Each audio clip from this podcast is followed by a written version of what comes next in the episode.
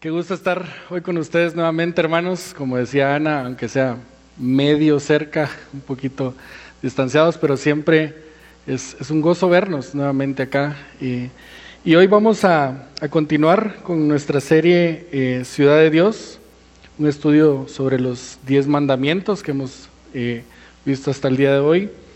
Y hoy vamos a estar estudiando el octavo mandamiento. No robarás o no hurtarás. Así que les quiero invitar a que se pongan de pie conmigo y leamos el pasaje de Éxodo, Éxodo 20, versículos del 1 al 17.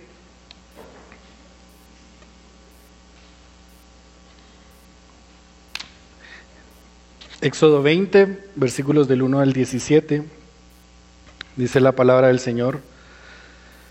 Entonces Dios habló todas estas palabras diciendo, yo soy el Señor tu Dios que te saqué de la tierra de Egipto, de la casa de servidumbre. No tendrás otros dioses delante de mí, no te harás ningún ídolo ni semejanza alguna de lo que está arriba en el cielo, ni abajo en la tierra, ni en las aguas debajo de la tierra. No los adorarás ni los servirás, porque yo, el Señor tu Dios, soy Dios celoso que castigo la iniquidad de los padres sobre los hijos hasta la tercera y cuarta generación de los que me aborrecen. Y muestro misericordia a millares, a los que me aman y guardan mis mandamientos. No tomarás el nombre del Señor en vano, porque el Señor no tendrá por inocente al que tome su nombre en vano. Acuérdate del día de reposo para santificarlo. Seis días trabajarás y harás toda tu obra, pero el séptimo día es día de reposo para el Señor tu Dios. No harás en él trabajo alguno, tú, ni tu hijo, ni tu hija, ni tu siervo, ni tu sierva, ni tu ganado, ni el extranjero que está contigo. Porque en seis días hizo el Señor los cielos y la tierra, el mar y todo lo que en ellos hay, y reposó en el séptimo día. Por tanto, el Señor bendijo el día de reposo y lo santificó. Honra a tu padre y a tu madre para que tus días sean prolongados en la tierra que el Señor tu Dios te da. No matarás, no cometerás adulterio, no hurtarás no darás falso testimonio contra tu prójimo. No codiciarás la casa de tu prójimo. No codiciarás la mujer de tu prójimo, ni su siervo, ni su sierva, ni su buey, ni su asno, ni nada que sea de tu prójimo. Oremos, hermanos. Padre bendito, hoy junto con muchos hermanos, Señor, alrededor del mundo, eh, nos reunimos, Padre, algunos con la bendición de estar juntos presencialmente, algunos otros con, su presencia por vía digital, Señor, pero Padre, como tu cuerpo estamos unidos el día de hoy para adorarte a ti, pero también, Señor, para ser confrontados por tu palabra, Señor. Así que, Padre, por la obra de tu Espíritu Santo, permite que el día de hoy nuestros corazones sean tierra fértil, para que la palabra sea sembrada en nuestros corazones y dé fruto, Señor. Agradecemos el privilegio que nos das de estar reunidos aquí. En el nombre de Jesús oramos. Amén. Pueden sentarse más. Cuando hablamos de, de, los diez mandamientos, muchos de nosotros hemos crecido con una idea, podría decir, muy abstracta sobre los diez mandamientos. Muchos hemos estado en la iglesia por muchos años y nunca habíamos meditado quizás en la profundidad y trascendencia de estos 17 versículos. Espero que para nosotros eso haya cambiado en las últimas semanas, ¿verdad? Pero para algunos de nosotros los diez mandamientos eran una historia del Antiguo Testamento que carecía relevancia para nuestra actualidad. Y desde esa perspectiva, muchos han dicho que los diez mandamientos son una prevención únicamente. Son unos buenos consejos. Y algunos aún más allá se han atrevido a decir que para nosotros que estamos bajo la gracia, los diez mandamientos no aplican. La ley de Dios no aplica para nosotros que estamos bajo la gracia. Quiero aclarar que no quiero hacer otra introducción sobre la serie, aunque quizás hubiera sido más fácil simplemente citar las palabras de Justin, Oscar y David que nos han guiado sobre esta serie. Pero cuando, cuando entramos al estudio del octavo mandamiento, no hurtarás, encuentro cierta ironía entre las palabras no hurtarás y nuestro entendimiento de la ley de Dios. Muchas personas piensan que este no es un mensaje para nosotros el día de hoy, pero también muchas de esas personas rechazan cosas como la corrupción, como el enriquecimiento ilícito. Pensamos que, que esta idea de una ley divina que rige nuestro actuar no, no, no tiene implicación para nosotros, pero aún así rechazamos la inseguridad que vivimos en las calles. Y aquí es donde encuentro cierta ironía con las palabras y nuestro entendimiento. La palabra hurto o robo se ha vuelto de, muchas formas muy relativa. Condenamos a grandes instituciones, tanto públicas como privadas, por robarle al pueblo. Condenamos el hecho de que alguien tenga que morir por no entregar un celular en la calle. Pero en nuestra vida personal no tenemos mucho problema para tomarnos tiempo de nuestro trabajo para cosas personales. No tenemos problemas para vender libras de 15 onzas. 16 onzas tiene la libra solo. No tenemos problemas para robar el wifi del, del vecino. Y aún, muy contextualmente, usamos frases como, ¿te puedo robar un poquito de agua? Dígale a Justin esto, ¿te puedo robar un poquito de tu tiempo? Usamos esas frases y claro, son, modismos ¿verdad? muy culturales que sí, a nuestros hermanos gringos les cuesta mucho entender estas cosas y quizás a nosotros, ni siquiera nosotros sabemos por qué las usamos. Pero hermanos, lo que quiero hacer notar es que de alguna forma, aquello que Dios ha prohibido de forma directa y muy clara en dos palabras, no robarás, no hurtarás, nosotros lo hemos adaptado y usado de formas y maneras que simplemente nos convienen, formas que simplemente sirven a nuestro corazón insaciable. Pero entonces la pregunta es, ¿qué significa el octavo mandamiento?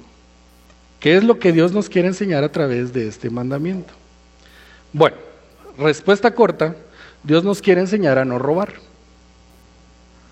Voy a decirlo de otra forma, porque yo sé que fue muy profundo, ahora no, me cacharon. El octavo mandamiento nos prohíbe robar. ¿Sí? Fue un gusto haber estado con ustedes el día de hoy.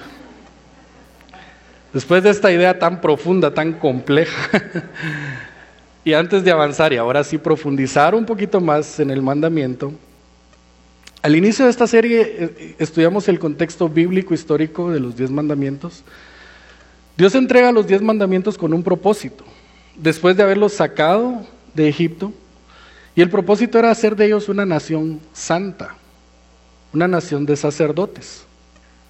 Éxodo 19, 5 y 6 dice, Ahora pues, si en verdad escuchan mi voz y guardan mi pacto, serán mi especial tesoro entre todos los pueblos, porque mía es toda la tierra, ustedes serán un reino de sacerdotes y una nación santa. Jesús también en el Sermón del Monte confirma esta idea de que la ley no era relevante únicamente solo para el pueblo de Israel en ese momento, sino que es relevante para nosotros y aún será relevante hasta que este mundo exista. En Mateo 5:18 Jesús dice, porque en verdad les digo que hasta que pasen el cielo y la tierra no se perderá ni la letra más pequeña, ni una tilde de la ley, hasta que todo se cumpla. Entonces, además de este contexto que ya lo teníamos al inicio de la serie, permítanme establecer un contexto o, quizás una definición legal muy sencilla para nuestro estudio del día de hoy. Prometo hacer mi mejor esfuerzo para no defraudar a mis maestros de derecho. Pero en su definición más simple, lo más sencillo, el robo es apropiarse de algo que por derecho le pertenece a alguien más. Como aclaración, únicamente uso la palabra robo y hurto refiriéndome a la misma idea. Yo sé que legalmente son diferentes, pero para el efecto de nuestro estudio voy a usar las palabras para referirnos a lo mismo. Entonces, robo o hurto es apropiarse de algo que por derecho pertenece a alguien más. Esto quiere decir que para que una acción sea calificada como robo o hurto, el bien que se toma, lo que yo tomo, debe pertenecer a alguien más. Pero también es calificado como robo, como hurto, cuando evitamos que aquel a quien por derecho pertenece algo, haga uso de ello en el tiempo que necesita. ¿Por qué hago esta aclaración? Porque nos es bien fácil pensar en robo, en hurto, cuando alguien entra a un banco y roba miles de quetzales. Eso es robo, seguro. Pero nos es difícil pensar en robo cuando usamos nuestras tarjetas de crédito y llega la fecha de pago y no pagamos. O pagamos el famoso mínimo. Y aquí es donde debemos necesariamente, hermanos, empezar a retar algunas ideas o conceptos, a cambiar algunas ideas o conceptos que tenemos en nuestra mente. Así que ahora sí empecemos a profundizar un poco en este mandamiento haciendo la pregunta, ¿qué es lo que este mandamiento prohíbe? En un sentido positivo, hermanos, el, octavo mandamiento nos prohíbe tomar aquello de lo que no somos por derecho propietarios. Y en ese mismo sentido, este mandamiento abarca no solo cosas materiales, como el dinero, sino cosas intangibles, como el tiempo, la propiedad, la honra, solo por mencionar algunas cosas. En los Estados Unidos, una encuesta reveló que el trabajador promedio desperdicia 94 minutos de cada día laboral. Eso sin tomar en cuenta la hora de almuerzo y sus recesos eh, legales. Aunque esto parece mucho, 94 minutos parece mucho, la misma encuesta reveló que el trabajador promedio admite haber desperdiciado más o menos tres horas de cada día laboral. Para los que nos gusta un poquito la matemática, ocho horas de trabajo menos tres horas robadas, ¿cuántas horas nos quedan? Cinco horas. Quizás muchos de estos trabajadores simplemente querían confirmar la teoría de la relatividad de Albert Einstein.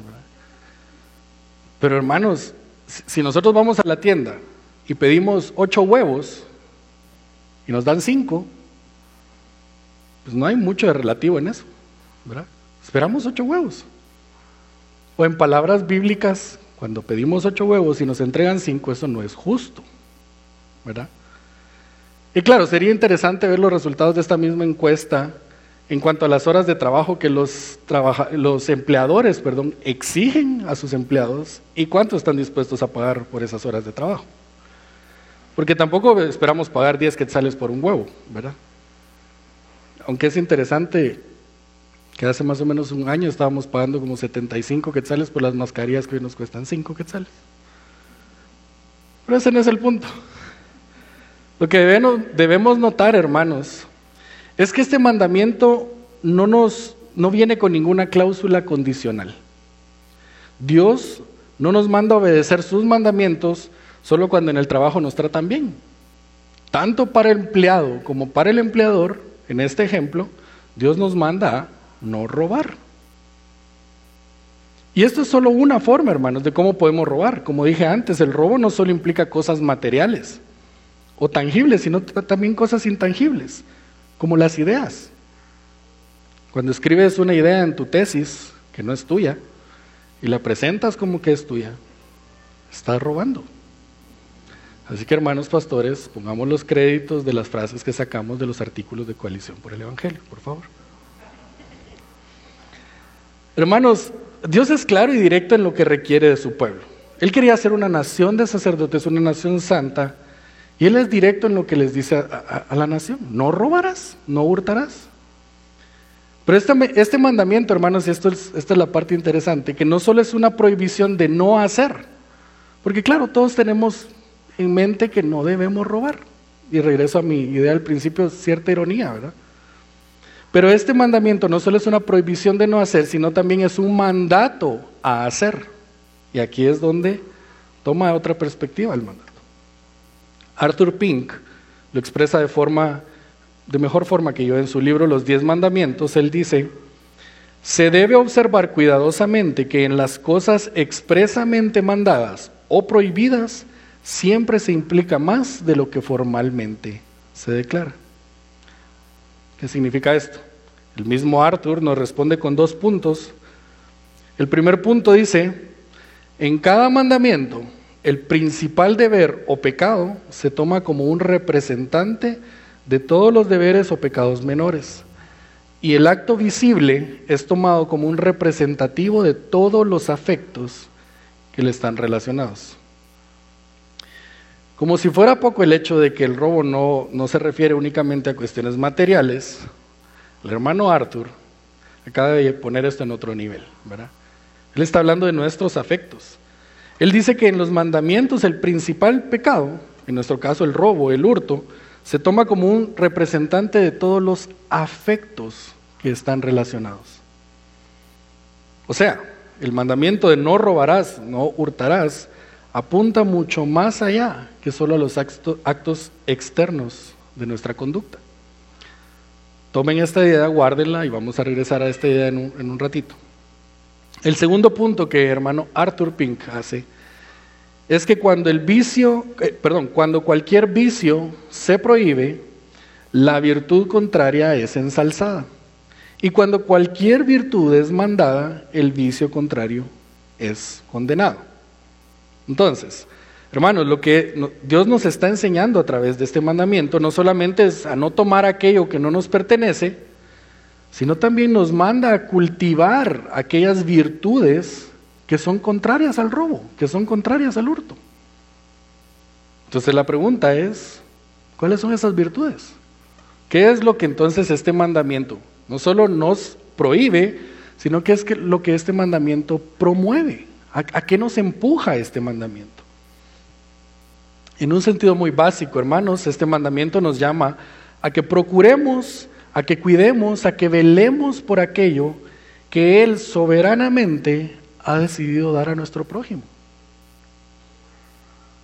Hermanos, no pretendo hacer una exposición sobre economía, sociología, política o derecho, pero en un sentido muy puntual, Dios nos manda a velar por la propiedad privada. Toda ley, o en este caso todo mandamiento, protege, o en palabras más técnicas, tutela un derecho. Cuando hablamos del asesinato, el derecho que estamos protegiendo es la vida. Cuando hablamos del adulterio, el derecho que estamos protegiendo es el matrimonio. Cuando hablamos del robo o del hurto, el derecho que se protege es el de la propiedad. Ahora, puede ser que algunos estén pensando, mire, esto no tiene nada que ver conmigo, yo, yo nunca he robado algo, nunca he tomado algo que no me pertenece, nunca he participado en un asalto a un banco, o quizás alguien no considera el derecho a la propiedad privada como un derecho. Pero si nuestra cosmovisión debe ser necesariamente formada e informada por la palabra de Dios, este mandamiento seguramente nos debe hacer reflexionar. Miguel Núñez en su libro La ley de la libertad, lo explica mucho mejor que yo, dice, Debe llamar nuestra atención que Dios estableció esa prohibición como una ley y la incluyó en las, en las diez leyes fundamentales que entregó a la primera nación que formó. Este mandato implica que todas las personas tienen derecho a la propiedad privada. Yo sé que esto puede ser un tema controversial y no tenemos el tiempo ahorita para ahondar en él, pero si tienen más dudas, hermanos, David Puerto está dispuesto a tomarse un café con ustedes de hecho, ya tiene una gran cola de niños con dudas sobre el sermón de la semana pasada. Podemos platicarlo, no tengan pena. Pero entonces, hermanos, lo que estamos viendo en este pasaje no solamente es la prohibición explícita de parte de Dios de no tomar nada que no nos pertenezca, sea esto material o sea el tiempo en el trabajo o sea el crédito por una idea. Dios no solamente nos prohíbe esto, sino que espera que como una nación de sacerdotes, como una nación santa, procuremos la justicia para nuestro prójimo. Voy a repetirlo, hermanos. Si tú y yo somos parte del pueblo de Dios, debemos procurar la justicia para nuestro prójimo. Y esto es mucho más grande, hermanos, que simplemente no llevarnos el clip de la oficina. Proverbios 21.3 dice, el hacer justicia y derecho es más deseado por el Señor que el sacrificio. Mis queridos hermanos, no robarás, no hurtarás. No solo nos llama a no hacer aquello que explícitamente Dios prohíbe, sino a hacer aquellas cosas que Dios mismo ha diseñado para que sus hijos puedan obtener en esta tierra lo que Él ha designado para su bienestar. Pablo en su carta a los tesanolicenses en el capítulo 4 les recuerda algunas instrucciones que les había dado para que ellos vivieran vidas que agradan a Dios. Y en el versículo 11 Pablo les dice, tengan por su ambición el llevar una vida tranquila y se ocupen en sus propios asuntos y trabajen con sus manos, tal como les hemos mandado, a fin de que se conduzcan honradamente para con los de afuera y no tengan necesidad de nada. El mismo Pablo en 2 de Corintios les escribe a los Corintios, en 2 Corintios 9:8, y Dios puede hacer que toda gracia abunde para ustedes, a fin de que teniendo siempre todo lo suficiente en todas las cosas, abunden para toda buena obra. Ahora, ¿se recuerdan que hace un rato les pedí que guardaran una idea, verdad? porque vamos a regresar a ella más adelante. Bueno, vamos a regresar a esta idea. Y vamos a, leer nuevamente el primer punto que Arthur Pink menciona en cuanto a lo que debemos observar para entender los mandamientos.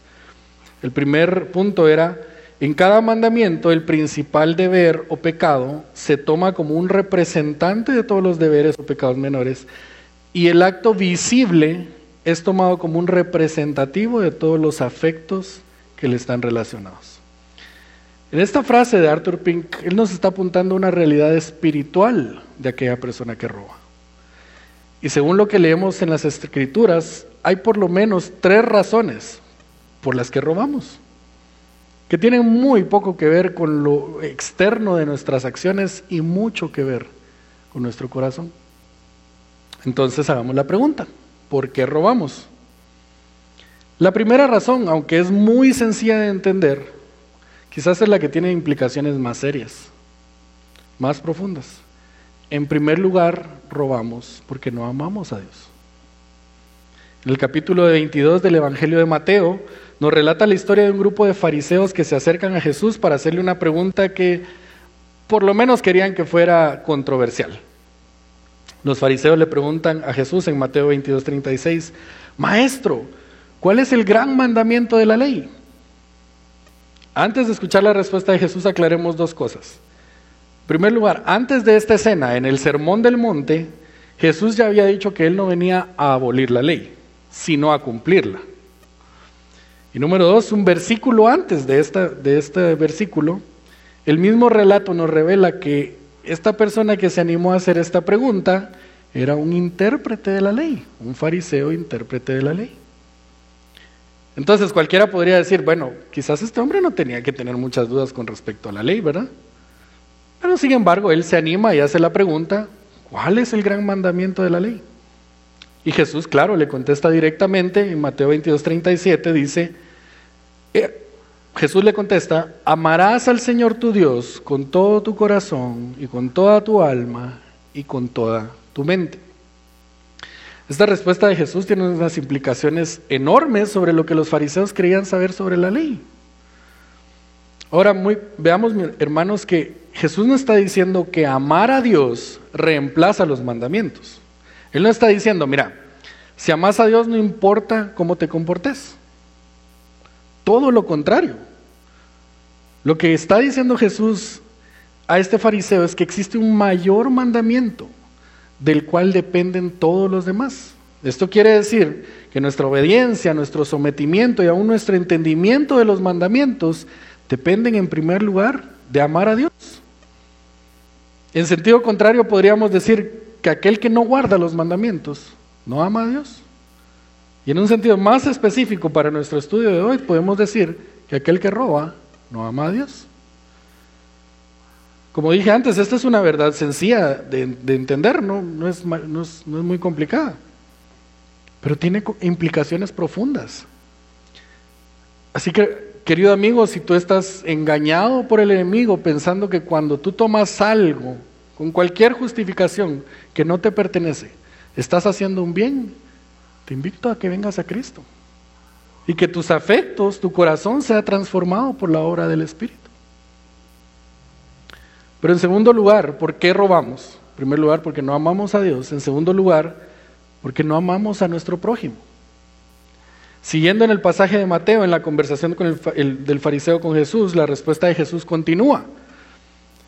Y Jesús le dice a este fariseo en Mateo 22, 39 y 40, y el segundo es semejante a este, el segundo mandamiento, o el segundo gran mandamiento, es semejante a este.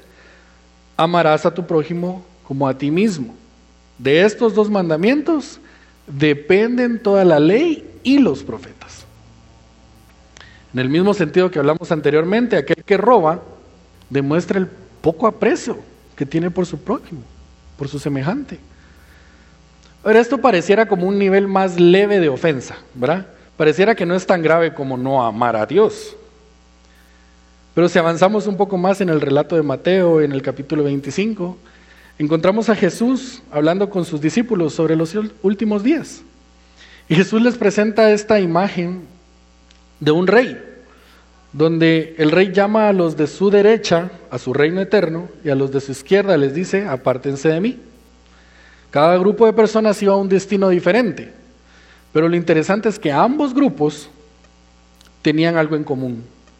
A ambos grupos Jesús les dice, porque tuve hambre, porque tuve sed, fui extranjero, estaba desnudo, enfermo, en la cárcel. Y la diferencia entre estos dos grupos fue su respuesta a cada una de estas situaciones. Ahora, claro, ni los discípulos entendían por qué le estaba diciendo Jesús estas cosas, si nunca lo habían visto a él en esas situaciones. Y entonces en Mateo 25, 40 le dice Jesús a sus discípulos, en verdad les digo que en cuanto lo hicieron a uno de estos mis hermanos, a estos mis hermanos míos, aún a los más pequeños, a mí lo hicieron. Entonces, aquello que hacemos a nuestro prójimo demuestra no solo lo que pensamos de nuestro prójimo, sino que lo que pensamos acerca de Dios. Así como dirían nuevamente nuestros amigos gringos, back to square one. Regresamos al principio, regresamos al punto anterior. El amor a Dios y a nuestro prójimo es una evidencia de aquellos que hemos sido regenerados. Y el robo el hurto es una evidencia no solo de una situación legal frente a Dios, que ya es bastante seria, sino que evidencia también en dónde están nuestros afectos, evidencia nuestra capacidad de amar a Dios y al prójimo. Primera de Juan 4, 7 y 8 dice, amados, amémonos unos a otros, porque el amor es de Dios y todo el que ama es nacido de Dios y conoce a Dios. Y el que no ama, no conoce a Dios, porque Dios es amor.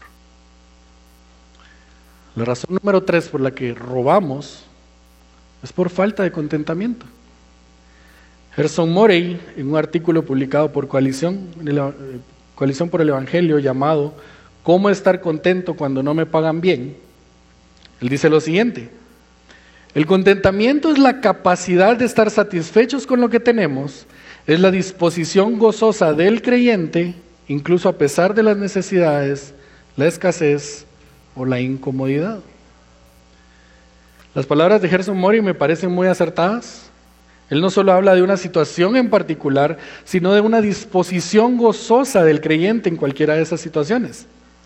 Pero creo que hay un pasaje en la Biblia que muchos conocemos y que explica esta misma idea de una forma más profunda. Filipenses 4:13. ¿Se recuerdan qué dice? Todo lo puedo en Cristo que me fortalece.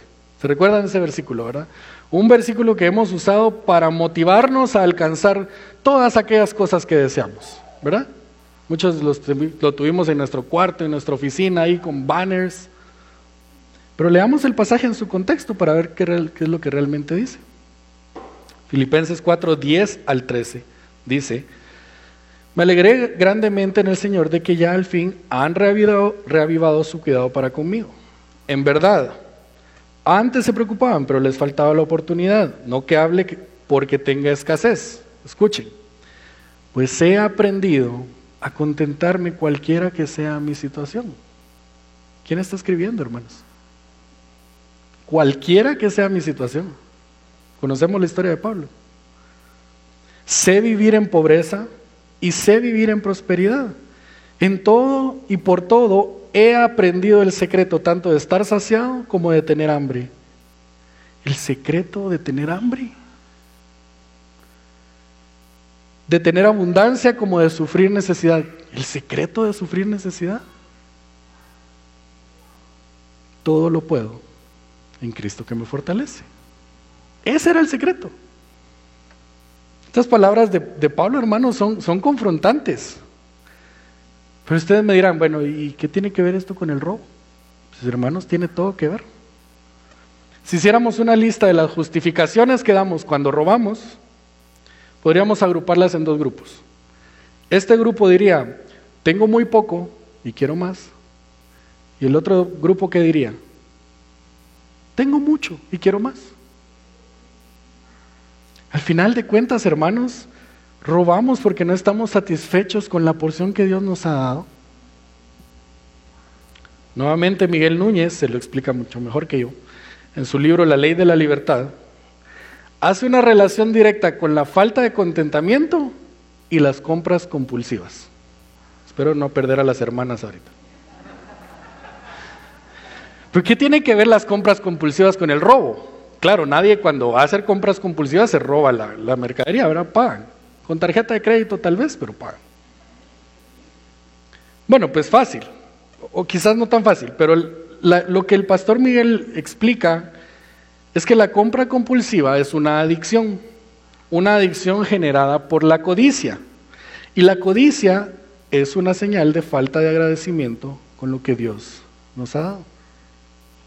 En palabras más sencillas, es como pensar, Dios no me ha dado lo que quiero, entonces yo lo voy a obtener por cualquier otro medio, aun cuando este no es lícito.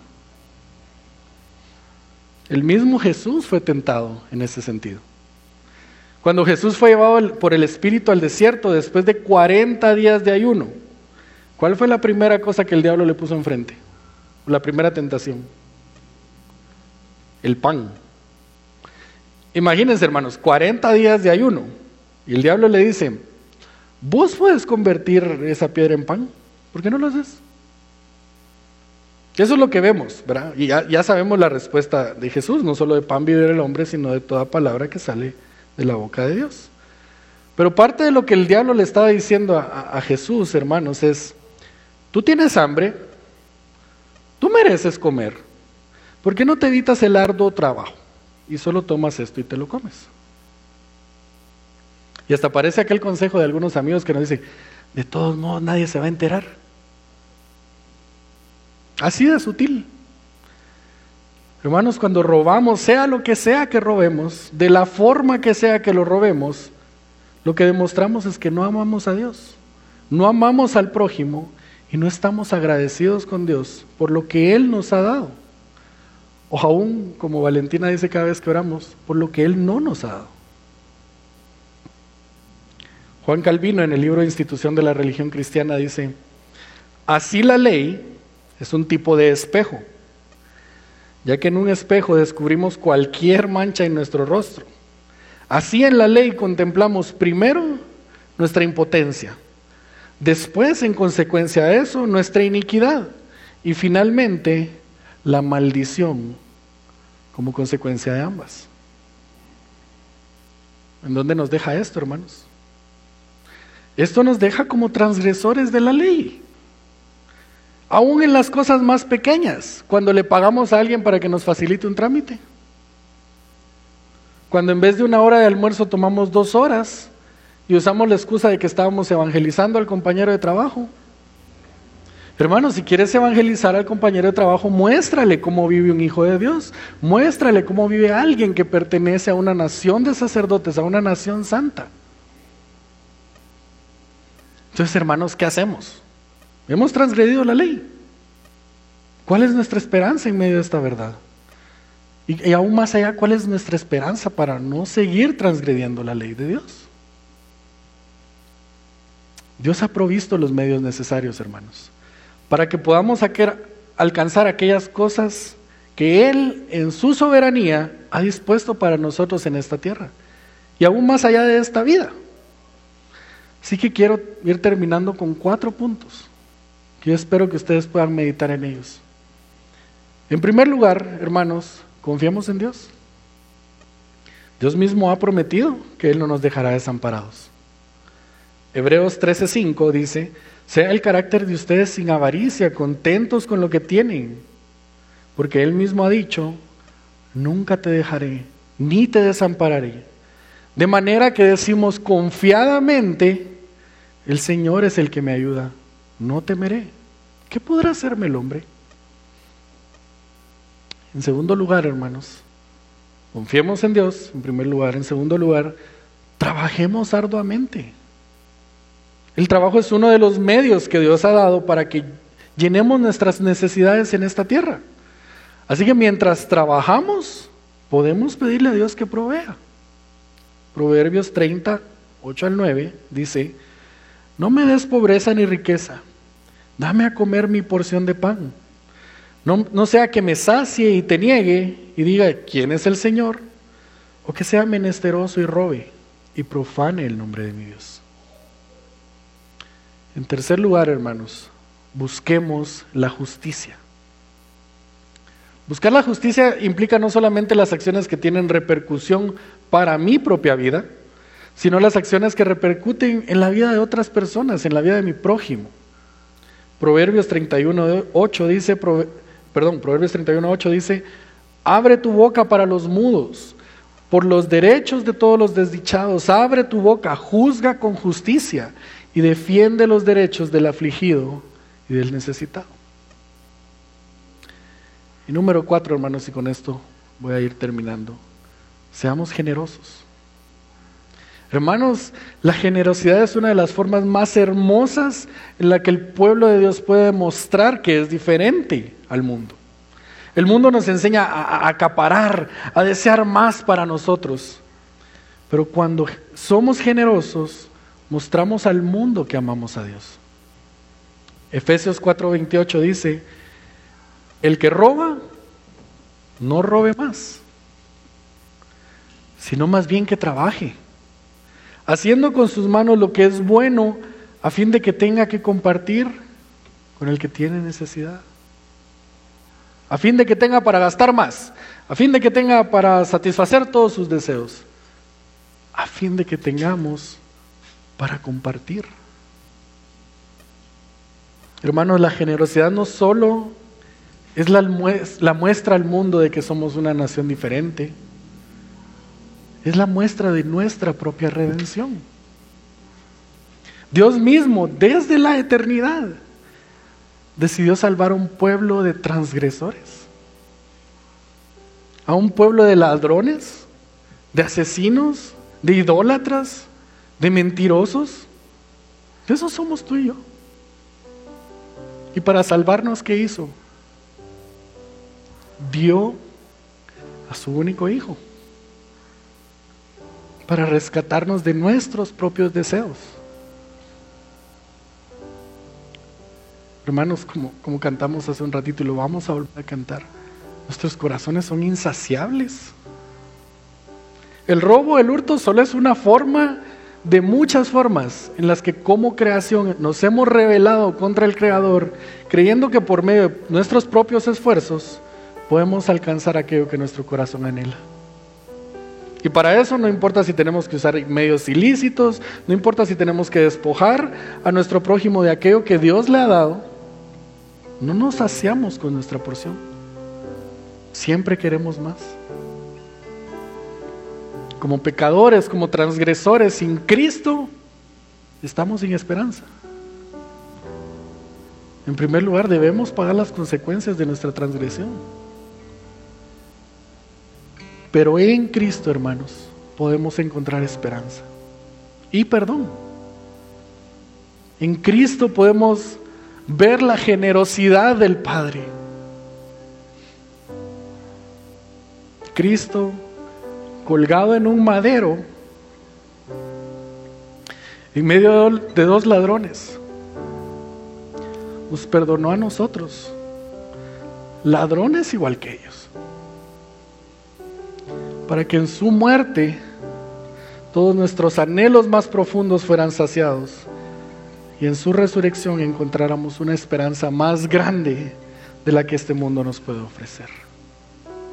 Así que cantemos nuevamente esta canción, hermanos, con el entendimiento de que nuestro corazón únicamente se va a saciar cuando encontremos a Cristo.